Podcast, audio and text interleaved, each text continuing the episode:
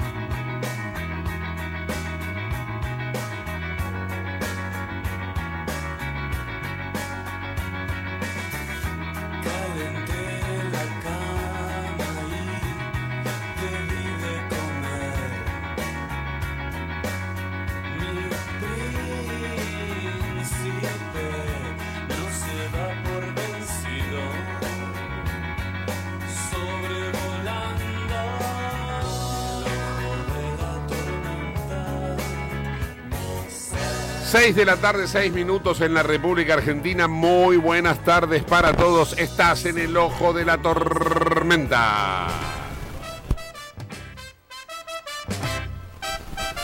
Ahí vamos.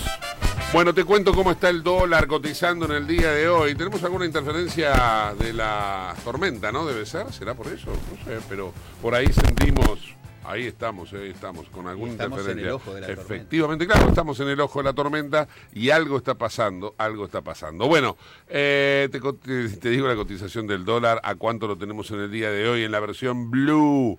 393, ¿eh? 393 pesos el dólar blue. El que se fue para arriba fue el contado con liqui, 401,70. Esto obligó a que el gobierno saliera a vender dólares de los que ya no tiene y entonces de esta manera, bueno, se elevó también el valor del dólar oficial, que en, el, en la microdevaluación diaria hoy lo tenemos a 215,50. El que gasta con tarjeta y en dólar, bueno, va a tener que pagar en el día de hoy 431 pesos por cada dólar. Yo te diría 432, prepará porque es 431 con, 60 con 61 y eh, es para aquellos que gastan más de 300 dólares en tarjeta. El riesgo país bajó, una cosa de loco no creer, pero bueno, lo tenemos a 2.304 puntos básicos y lo que ha subido también es el índice de la pobreza en la Argentina. Después vamos a profundizar sobre esta cuestión, pero ahí estamos, ahí tenemos prácticamente el panorama financiero. 6 de la tarde, 8 minutos, muy buenas tardes Hugo Neira, ¿cómo estás? Buenas tardes, Gustavo. Buenas tardes para todos. Arranca la novena fecha, ¿eh? sin respiro. La novena. Exacto, se viene la novena, arranca dentro de menos de dos horas. Defensa y Justicia recibe a Vélez Arfiel en el Tito Tomaguelo. Y luego, 21 a 30, el segundo partido que tenemos hoy, eh, hoy jueves, Argentinos Juniors contra Godoy Cruz. El Furcio casi viene porque el acto fallido porque no es común. ¿Te acordás antes de ir a los partidos del, de Argentina? Sí. Del festejo, te dije, la novena fecha trae una, Sí. un cronograma medio raro. Ver, Arranca cállate. hoy. A ver, cállate. ¿Escuchás la lluvia? Sí. Sí, pero no sé en qué, en qué, plane- en qué planeta es la lluvia. Dale, sigamos. Bueno, la lluvia y el viento.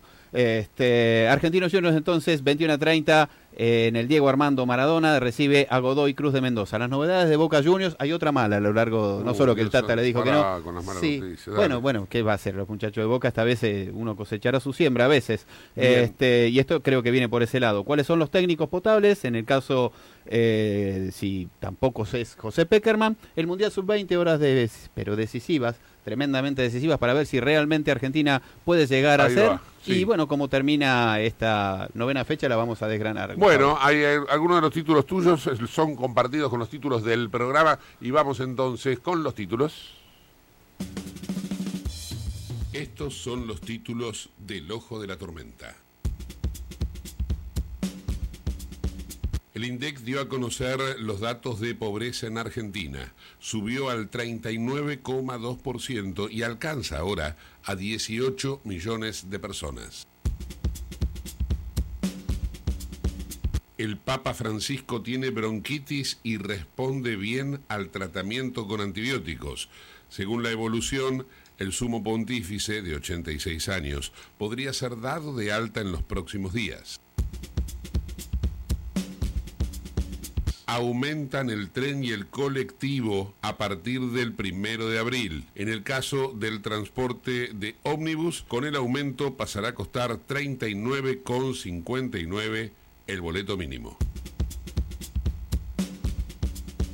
Rusia prepara un nuevo reclutamiento de 400.000 hombres para la guerra en Ucrania. Al mismo tiempo, Vladimir Putin ordenó detener a un periodista de Estados Unidos por investigar la producción de tanques. La FIFA confirmó la candidatura de Argentina para organizar el Mundial Sub-20. Dijo Gianni Infantino, el presidente, la decisión tiene que ser en los próximos días. Bueno, ahí tenemos entonces los títulos que alguno está compartido con los títulos de Huguito. Se levantó el paro de los controladores aéreos, esto que eh, es la división de ATE en lo que es la, eh, la oficina de controladores aéreos, había dispuesto una medida de fuerza porque querían un aumento salarial, ¿no? La cuestión es que amenazaba esto con paralizar Semana Santa, porque no solamente iba a impedir que los argentinos se muevan dentro de la Argentina, sino que también llegasen del exterior, porque al no haber controladores aéreos no pueden aterrizar los aviones. ¿Esto qué hacía? Afectaba, iba a afectar la recaudación, porque la Argentina en estos momentos que no le está vendiendo nada al mundo, lo que le sirve también es que vengan a comprar barato en la Argentina, barato manontropo, pero algo barato compran, entonces, ¿qué, ¿qué hace? Se produce lo que se denomina una exportación invertida, es decir, llegan dólares vía turismo y entonces esa recaudación termina de alguna manera goteando en el central. Intervino el gobierno, dijo, bueno, páguenle a los controladores aéreos y después veremos qué, qué es lo que pasa. Y ahí entonces uno empieza a pensar que el único que no ajusta nunca es el Estado. No se puede sacar este ruido, la verdad que me, vuelve loco este ruido. No, hay forma de sacar eso. El único que no ajusta nunca es el Estado. Porque eh, en este momento, en el momento en que la Argentina está paralizada, ¿no? Ay, Dios santo. Ahora no me escucho yo, pero bueno, debo, estar saliendo al aire. En el momento en que la Argentina está paralizada, eh, tenemos una situación muy compleja que es, las empresas cierran porque como no pueden eh, ajustar salarialmente, tienen que despedir. Al despedir, dejan de producir. Al dejar de producir, lógicamente dejan de funcionar. Entonces, este es eh, digamos, es el círculo vicioso en el cual entran los privados.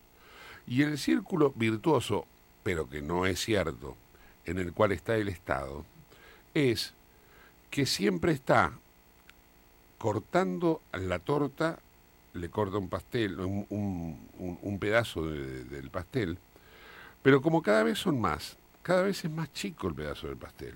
Entonces, de esta manera es que no se le da el aumento salarial que corresponde a los empleados del Estado. Por eso es que hacen el paro. Entonces, hacen el paro para que les den el aumento salarial acorde a, como por ejemplo, consiguen los camioneros. Ahora, el tema es que los camioneros dependen de un privado y si es cierto que les dan el 100% anual, porque de hecho lo, lo han logrado, pero cada vez son menos los camioneros que tienen trabajo.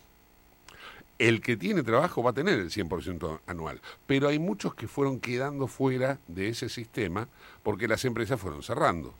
¿Por qué? Porque no pueden dar el 100% anual. Ahora, el Estado que tampoco puede dar el 100% anual y que estaba dando un 20, un 25, ahora empieza a dar un 30, un 40 y de esta manera es como lo pagamos todos. Lo terminamos pagando todos vía el impuesto que te van creando, el nuevo impuesto y así. Por ejemplo, recién hablaba del valor del dólar, el dólar turista. Ese dólar turista, que es el dólar con impuesto, tiene un 100% de impuesto a la carga impositiva que ya tenía el dólar solidario, que tiene, primero tiene un 25 y luego tiene un 35% de impuestos. ¿Se entiende un poco? O sea, es la, el cuento nunca acabar y es el cuento de este, nunca cerrar. Bueno, ya me perdí tantas veces en lo que estoy diciendo como consecuencia de, de la tormenta. 6 de la tarde, 15 minutos. Vamos con un auspicio, por favor, dale, vamos. Auspicia este programa Autopiezas Pana. Más de 30.000 productos en stock y más de 30 años brindando seguridad para tu vehículo.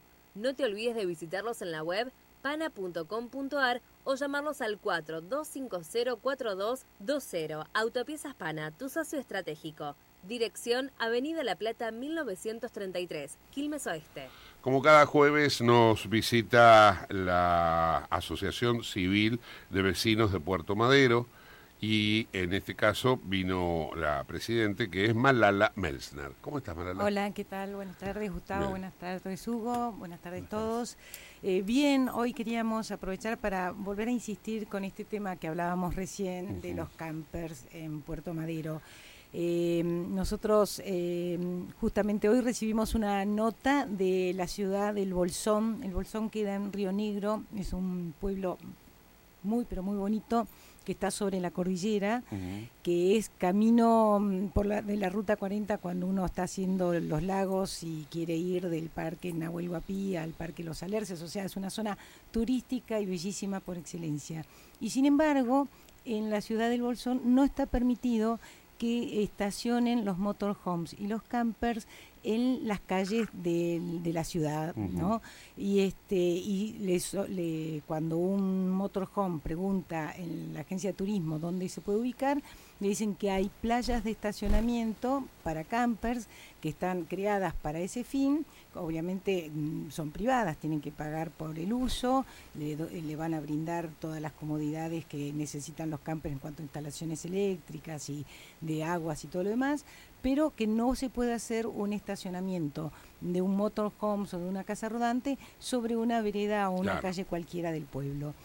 Y nosotros decimos, eh, si en una ciudad turística de montaña las han podido la municipalidad eh, ponerse de acuerdo que eh, no está bien o no es seguro que los vecinos tengan en sus este, frentes eh, gente viviendo en casa. Yo no sé si se está escuchando, pero yo sigo. La verdad que no lo sé, ya a esta altura perfecto. bueno, entonces seguimos. Bueno, entonces, si nosotros decimos, si en el Bolsón, que es una ciudad turística total y que es gente que en general va a hacer camping porque va a la montaña y porque después se va a ir a los parques y la presencia de un motorhome es mucho más natural que en la ciudad de Buenos Aires y ellos mismos dicen acá en las calles no se estaciona, en las plazas no se estaciona, en los frentes de casa no se estaciona, mucho más en la ciudad de Buenos Aires. Entonces nosotros siempre decimos lo siguiente, esto no, no tiene que ver con un sentido de si me gusta o no me gusta, es un tema de seguridad. Yo entiendo que la mayoría de la gente que utiliza el motorhome es gente maravillosa y que se compró con mucho esfuerzo un motorhome para irse de vacaciones o para vivir viajando por el mundo como hoy en día eh, se está usando. Pero la realidad que para el vecino que está en su casa o que está en la plaza, lo que está ahí es una casa con ruedas, con todo cerrado y con gente que uno no sabe quién es.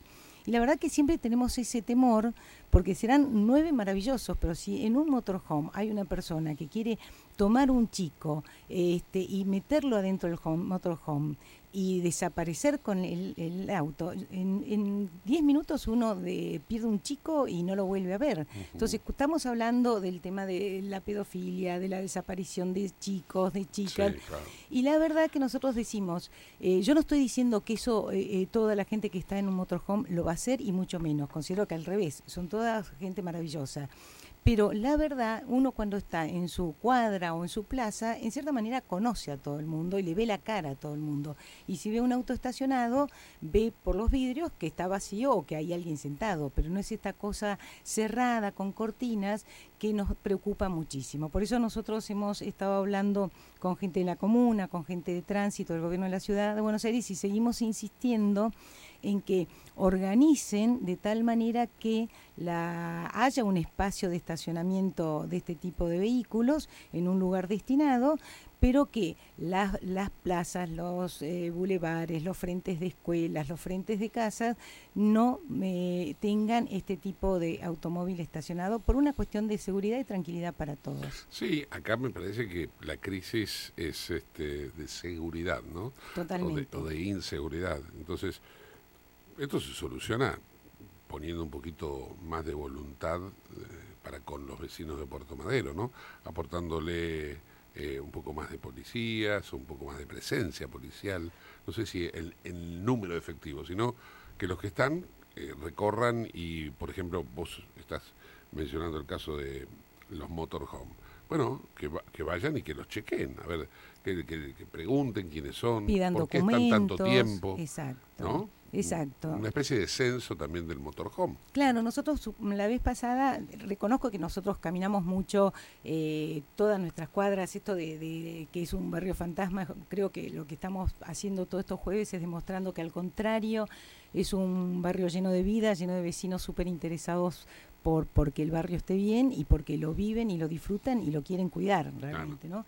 Y este y por ejemplo nos llamaba la atención que había un motorhome que no era patente argentina, era patente brasileña, que tenía dos señores, ¿no? No era una familia.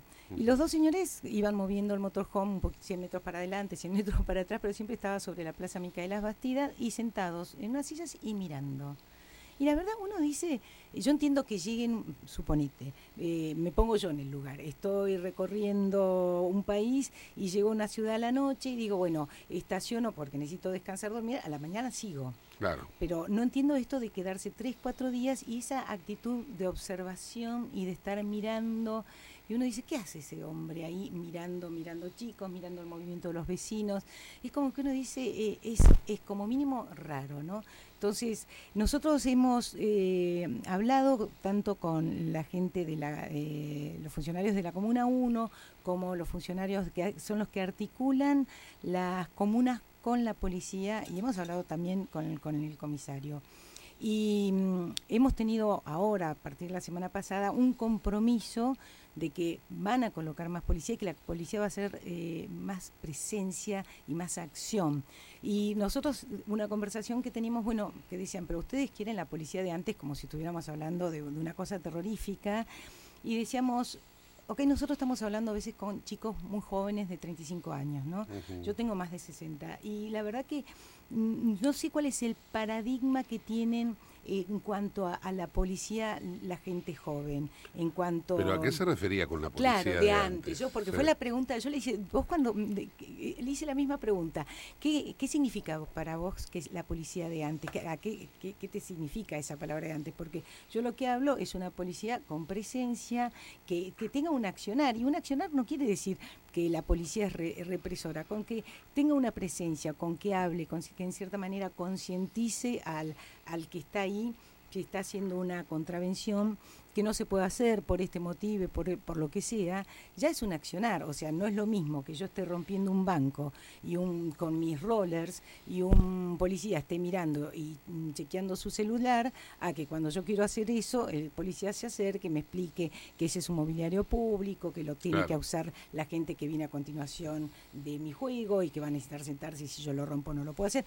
Yo creo que si ese policía, con ese simple accionar de, de hablarme y explicarme, me va a dar una idea de que tal vez lo que yo estoy haciendo es un error y puedo modificar mi conducta. Puede ser que haya un chico que ante esa situación lo mande a, freír churros y le diga cualquier barbaridad, pero como mínimo que se, que se eh, arriesgue ese policía a intervenir, porque nosotros lo que sí hablamos es la policía o no está o cuando está es una estatuita de bronce que no se mueve. Entonces eh, nos han dicho que bueno que van a corregir eso, que lo van a chequear y bueno, estaremos ahí presentes. Yo siempre rescato de, esta gestión em, la, la, capacidad de escucha que tienen. Después de accionar tal vez andan flojitos, pero la verdad que como, como junta, como vecinos organizados, cuando nos eh, los convocamos para hablar con ellos, siempre están, siempre escuchan, no siempre tenemos las respuestas después en hechos de lo que se habló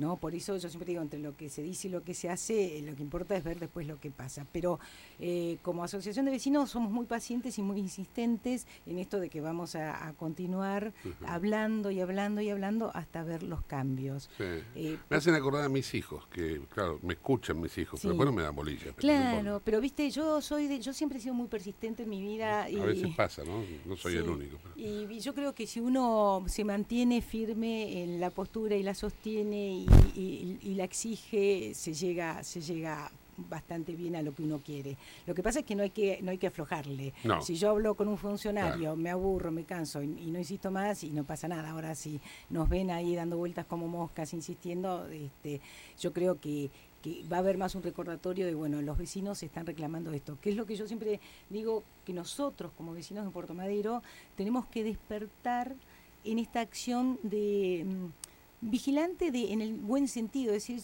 yo quiero que mi barrio esté bien, entonces me fijo cómo está el banco, cómo está la plaza, cómo está el arbolito, cómo está la vereda, quién estaciona, quién no estaciona, y lo que no me gusta, voy, averiguo quién es el responsable y le hablo, porque posiblemente yo entiendo que em, Puerto Madero es un barrio de seis de la Comuna 1. Para mí la Comuna 1 está desbordada y tendría que tener menos barrios, ¿no? Porque seis barrios para una sola comuna, la Comuna 2 tiene solo dos barrios y acá hay seis, y demasiado grandes y muy problemáticos todos.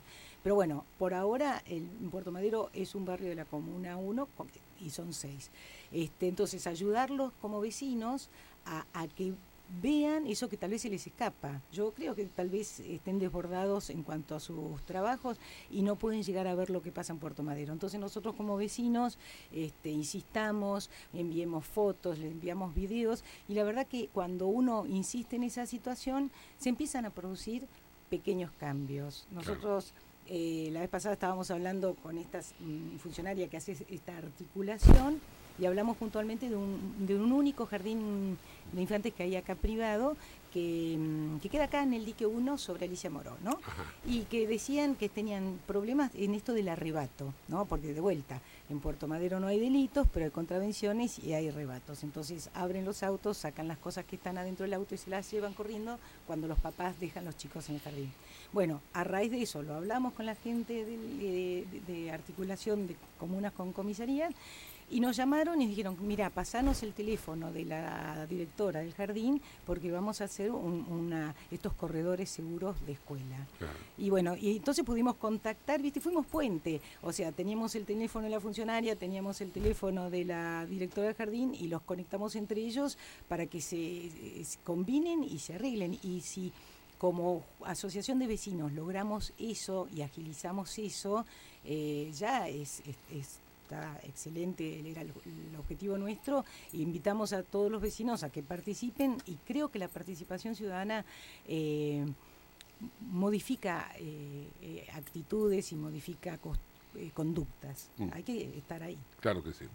Bien, bueno, Malala, gracias por eh, traernos estas inquietudes y ojalá que encuentres las respuestas, ¿no? Yo siempre creo que insistiendo uno consigue todo lo que quiere. Claro que sí, claro que sí. Bien, bueno, eh, eh, repetimos el Instagram. cómo no, Junta Vecinal Puerto Madero en Instagram. Los invitamos a que participen, a que se unan al Instagram y todas las inquietudes que tengan, que las envíen ahí. Muchas gracias. Ahí estamos entonces. Malala Melsner es la presidente de la Asociación de Junta Vecinal. Asociación de Vecinos de Puerto Madero por una mejor calidad de vida. Entre paréntesis, la Junta. Hasta la semana que viene. Chao, gracias. Chao, gracias. Bueno, son las 6 y 29 minutos en la República Argentina. Huguito, dame una información deportiva. Dale, vamos. Muy bien, horas cruciales para definir si Argentina finalmente será sede de este Mundial Sub-20 que empieza en 51 días. Desde el 20 de mayo se va a realizar este torneo con 23 clasificados. Al no estar Indonesia, Argentina sería el vigésimo cuarto equipo. Eh, aprovechando que Infantino está en Paraguay, hablaron con Tapia, le presentó formalmente, ya estaba presentado formalmente, pero aparte llevó las cartas de garantías del ministro de Deporte, de Matías Lames, de, eh, de todo lo necesario de turismo y deporte y de economía para apoyar y dar todas las garantías que necesita eh, el Buró de FIFA para dar el ok que va a ser en estos próximos días. ¿Y nadie protesta que Argentina va a clasificar al Mundial habiendo sido quedó fuera del Mundial? Por ahora nadie. Protesta? Por ahora nadie. Imagínate que fuera al revés. Que lo hace Brasil, o que lo hace Uruguay, o que lo hace Chile. lo que sería la Argentina protestando contra eso, y diría, no, pero ustedes no clasificaron, ustedes quedaron afuera. Habría que entrar a ver en alguna de las páginas y en las Claro, redes claro. ya de estos países, ¿verdad? Bien, eh, las seis y media de la tarde hacemos una pausa, luego continuamos, dale, vamos.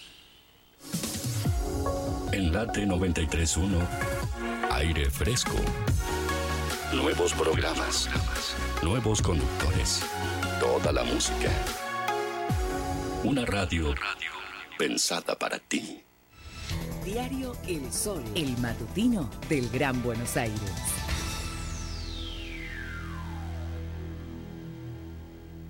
Una sintonía. Un dial. Una radio. Late 93.1. Desde Puerto Madero, otoño, otoño. Aire fresco. Operativo de vacunación COVID. Completa el esquema de vacunación de lunes a viernes en Defensa Civil. Victoriano Loza, 998 Merlo. De 9 a 16 horas, presentate con DNI y carnet de vacunación. Intendencia Menéndez. 28, 34, 58. 73. No importa si tenés 18 o 70 años, vos también podés terminar la secundaria de forma virtual y desde cualquier lugar del país. Con educación hay futuro. Conoce más en buenosaires.gov.ar barra Terminal la Secundaria. Buenos Aires Ciudad. IRSA. Somos la mayor empresa argentina inversora en bienes raíces. IRSA. Líderes en real estate. Programa Cuidar Vidas, edición verano 2022-2023. Sumate a la seguridad vial. Durante la temporada encontrarás puestos camineros y complementarios que desempeñan medidas de prevención y control con el propósito de reducir riesgos y evitar siniestros viales. En cada uno de ellos se encuentra personal capacitado para asistir, informar y acompañar a quienes circulan por las rutas pampeanas, brindando recomendaciones que hacen al bienestar común. No olvides circular con precaución y respetar las normativas viales. Sé parte de la seguridad vial. Ministerio de Seguridad, Gobierno de la Pampa. Seguridad de cuidarnos entre todos.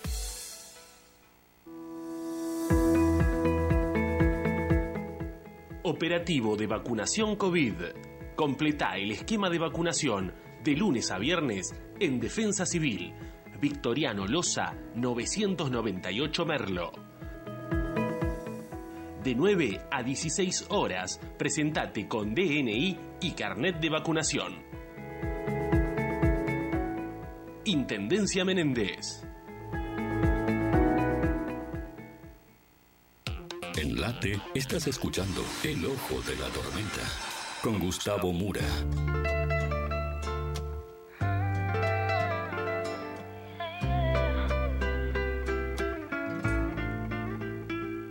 Tú te ibas, pero ya ese día. Y otra noche más que fuiste mía. Ahora, ¿qué hacemos? Si esto va en serio. Hago todo para que tú sonrías. Y esas cosas no parecen mías. No sé qué es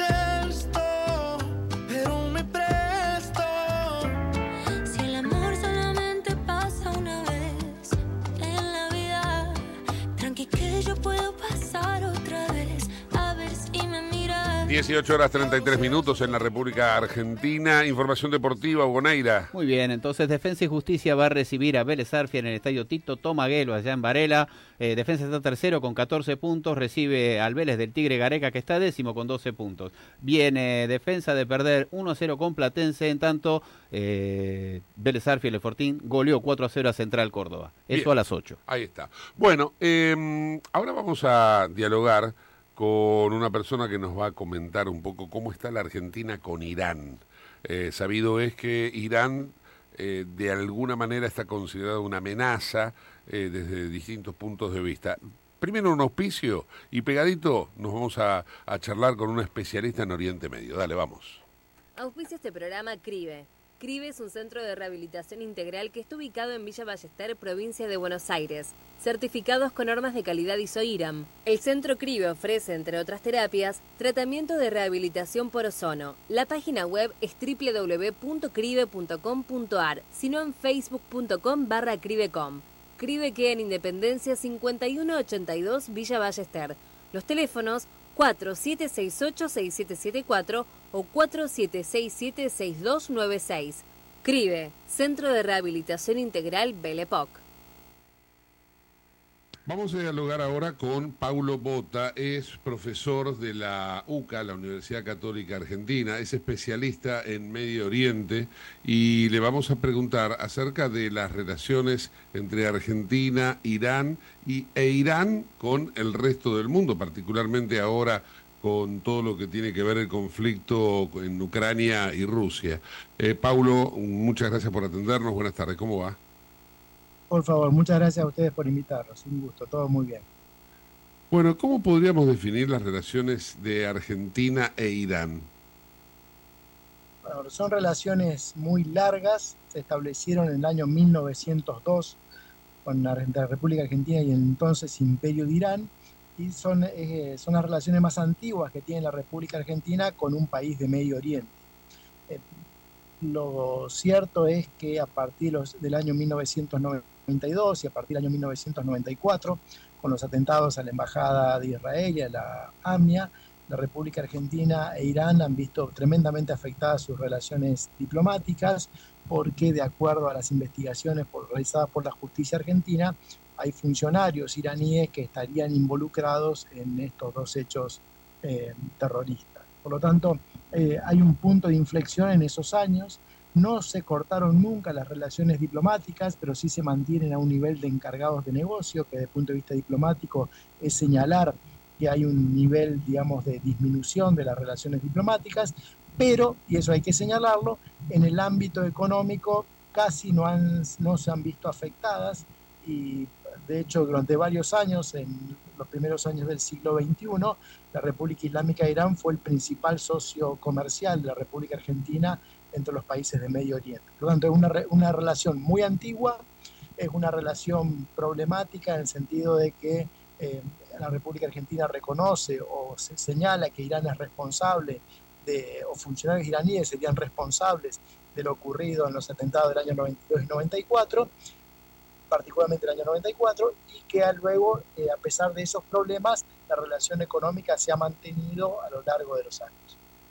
¿Es una percepción que solamente la tiene la Argentina o parte de la Argentina, para ser concretos, o es algo que también está instalado a nivel eh, internacional? No sé cómo eh, lo considera eso, lo de los atentados y la presunta participación iraní, el Mercosur, Uruguay, Paraguay, Brasil, eh, Estados Unidos, la Unión Europea.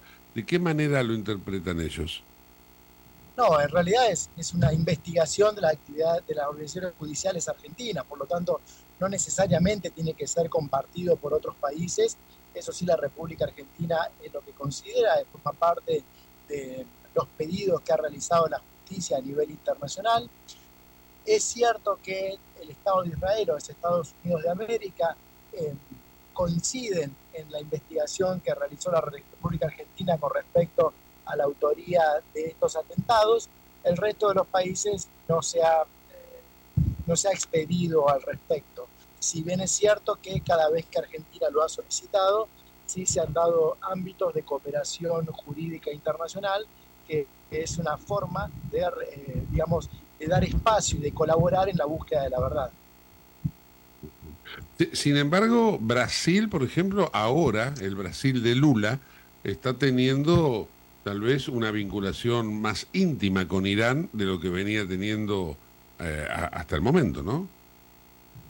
Sí, hay que decir que eh, durante la segunda presidencia de Lula, eh, ya hasta, hasta que dejó el gobierno en manos de Dilma Rousseff, la República Islámica Irán y Brasil se acercaron bastante.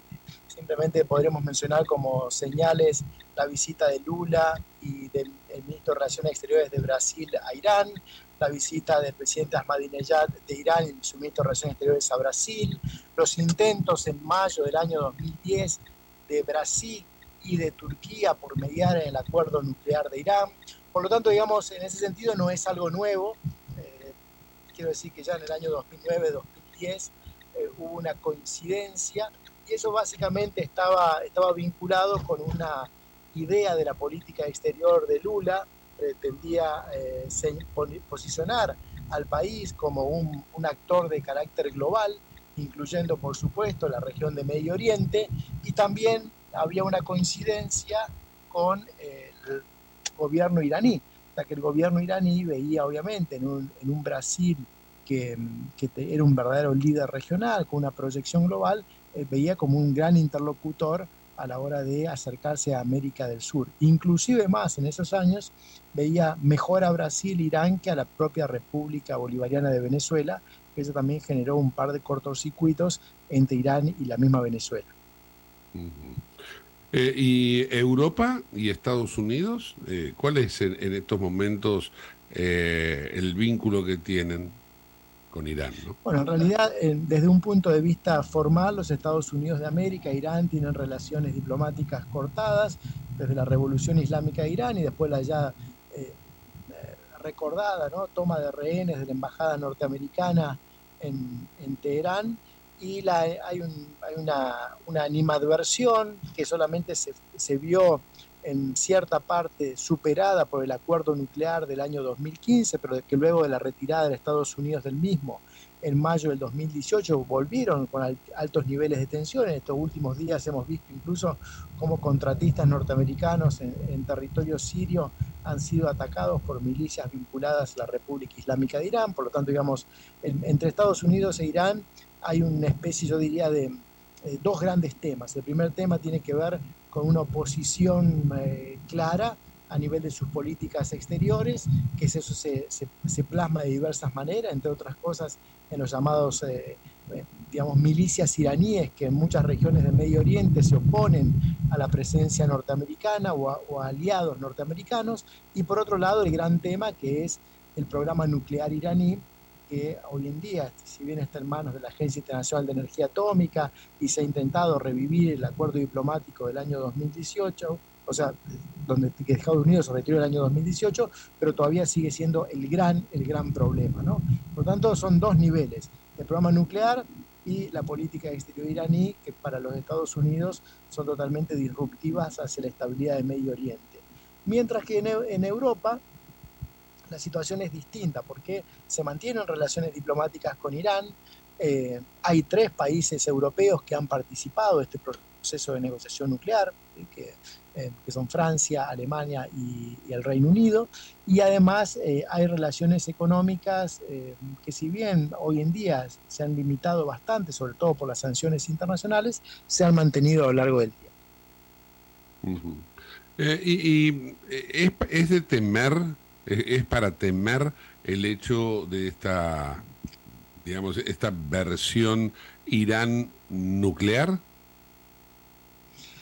En realidad lo propio, lo que dice la Agencia Internacional de Energía Atómica es que lo que está haciendo Irán es enriquecer de manera creciente eh, uranio. ¿no? Recordemos simplemente que para que tengamos una idea, ¿no? el uranio que, se enriquece a través de un proceso físico, como lo hace Irán, de las llamadas centrifugadoras, si tiene alrededor de 3-4% se usa para las centrales eh, nucleoeléctricas, como las que hay aquí en la Argentina, pero si tiene más del 90% puede ser utilizado como elemento para eh, una bomba nuclear. Eh, lo que sabemos hoy en día, que nos dice la agencia, es que Irán ha abandonado las restricciones del acuerdo nuclear y que ha avanzado en algunos casos a un enriquecimiento de alrededor del 80%, que lo acerca mucho a tener el, combustible necesario para eventualmente desarrollar un material nuclear. Lo que también ha desarrollado Irán es tecnología misilística, que le permitiría eventualmente poner, eh, digamos, eh, contar con, con, esos medios para eh, lanzar un, una, una, bomba nuclear. Lo que todavía no, sabe, no sabemos, y que la agencia también eh, está dudando, acerca de si puede tener la posibilidad de generar el explosivo, esto es aquel lo que inicie la reacción en cadena. Pero lo, que sí es cierto es que entre la tecnología misilística y los avances de enriquecimiento, Irán está, eh, tiene un dominio de, este ciclo del uranio mucho más avanzado del que tiene la mayoría de los países del mundo.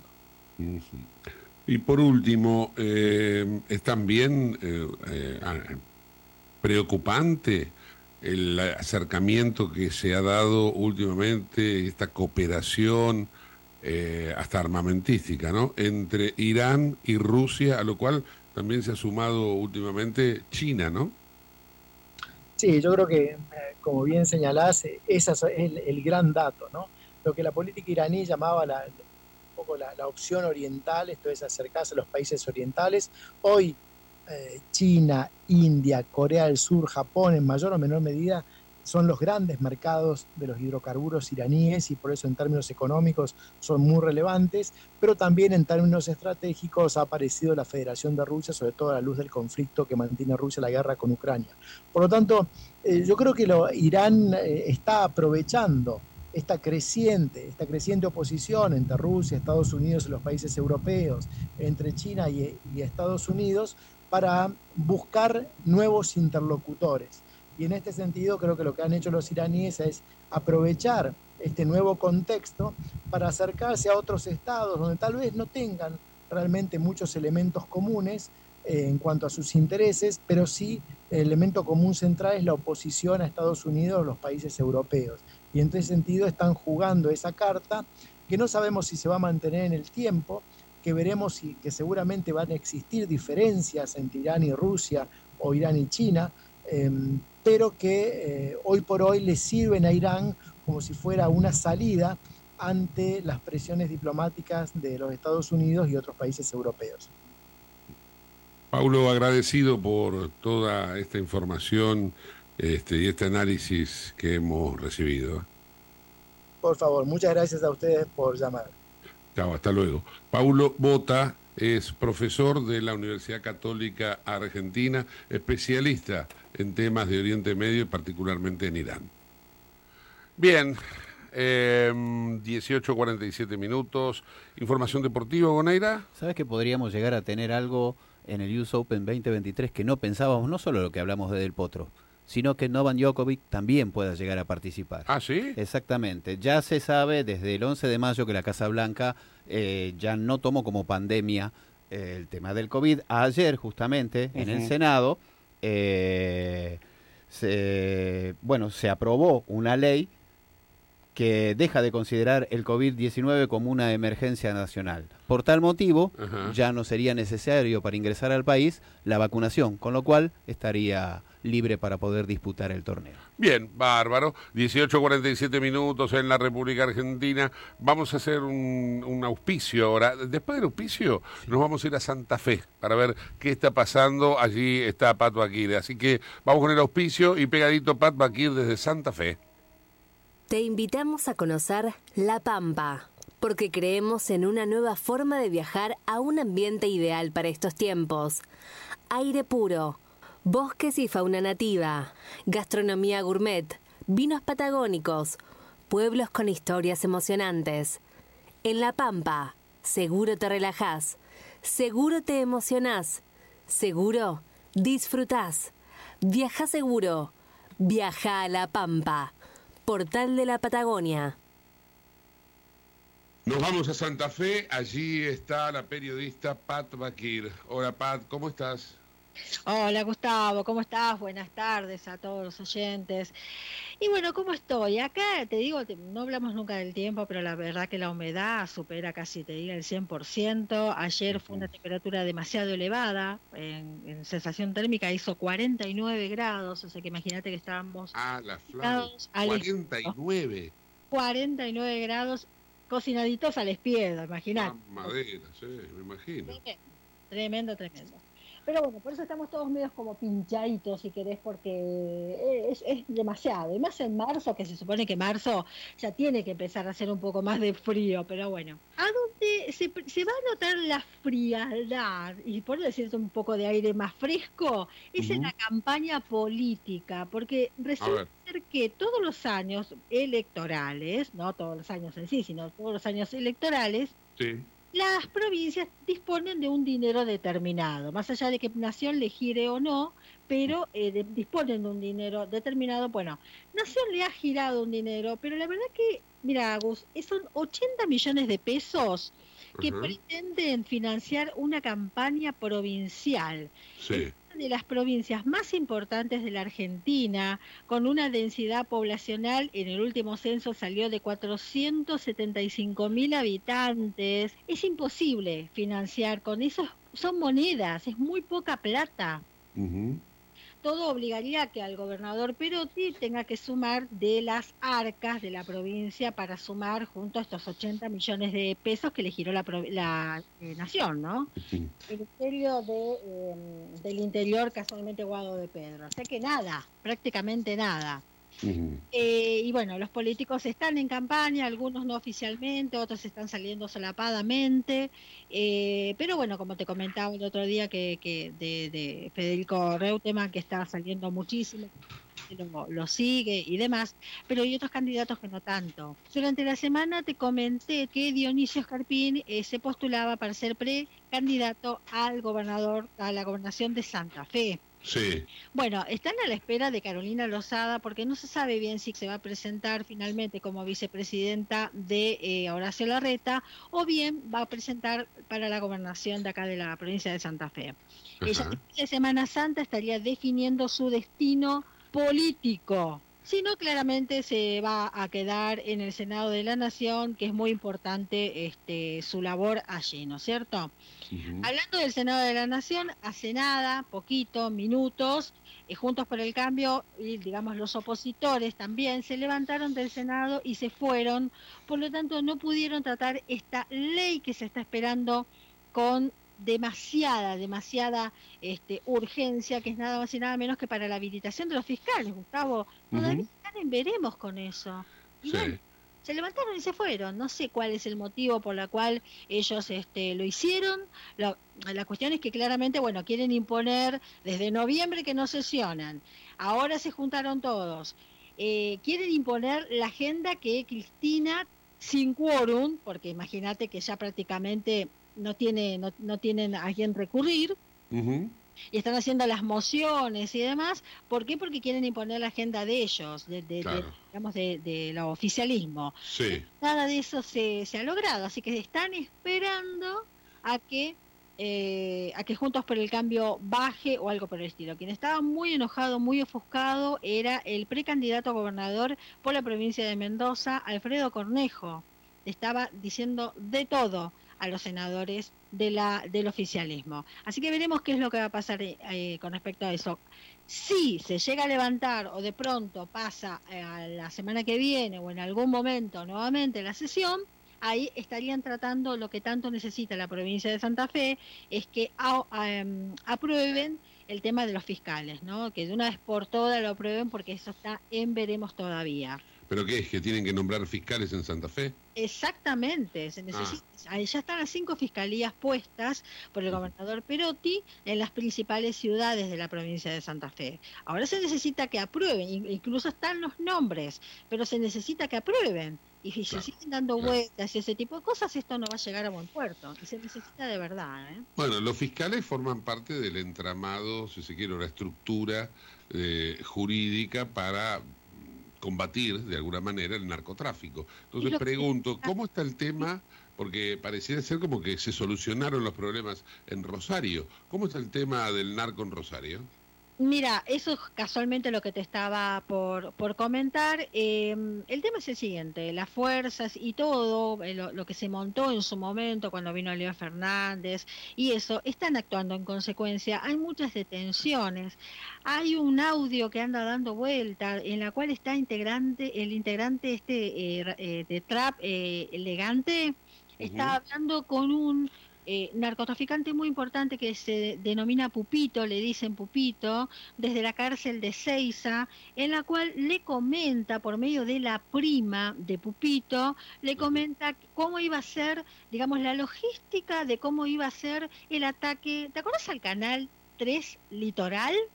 Que atacaron, que hicieron una balacera en el canal, eh, bueno, Castiglioni. Bueno, cómo iba a ser esa logística, cómo lo iban a producir y luego los dos asesinatos eh, que ocurrieron, por ejemplo, el año pasado con este cantante tropical muy conocido en Santa Fe, en la cual mandaron un, un mensaje mafioso de los monos. En este caso, claramente son los monos los que están implicados, tanto en la balacera del canal del litoral como de este cantante de cumbia y, por supuesto, todo lo que está sucediendo, ¿no?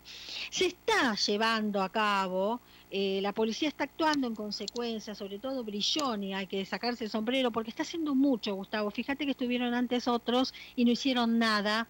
Brilloni ya creo que hace un mes y un poquito más que está en las fuerzas, ¿no? Como ministro de Seguridad, y ya se están como descubriendo de dónde por lo menos viene, proviene este tipo de, em, bueno, de, preparación, si querés, de los narcotraficantes, ¿no? De la acción, cómo se ejecuta la logística propiamente dicha.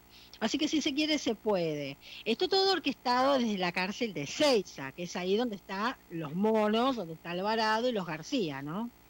Pareciera ser como que eh, la propia cárcel es una zona liberada.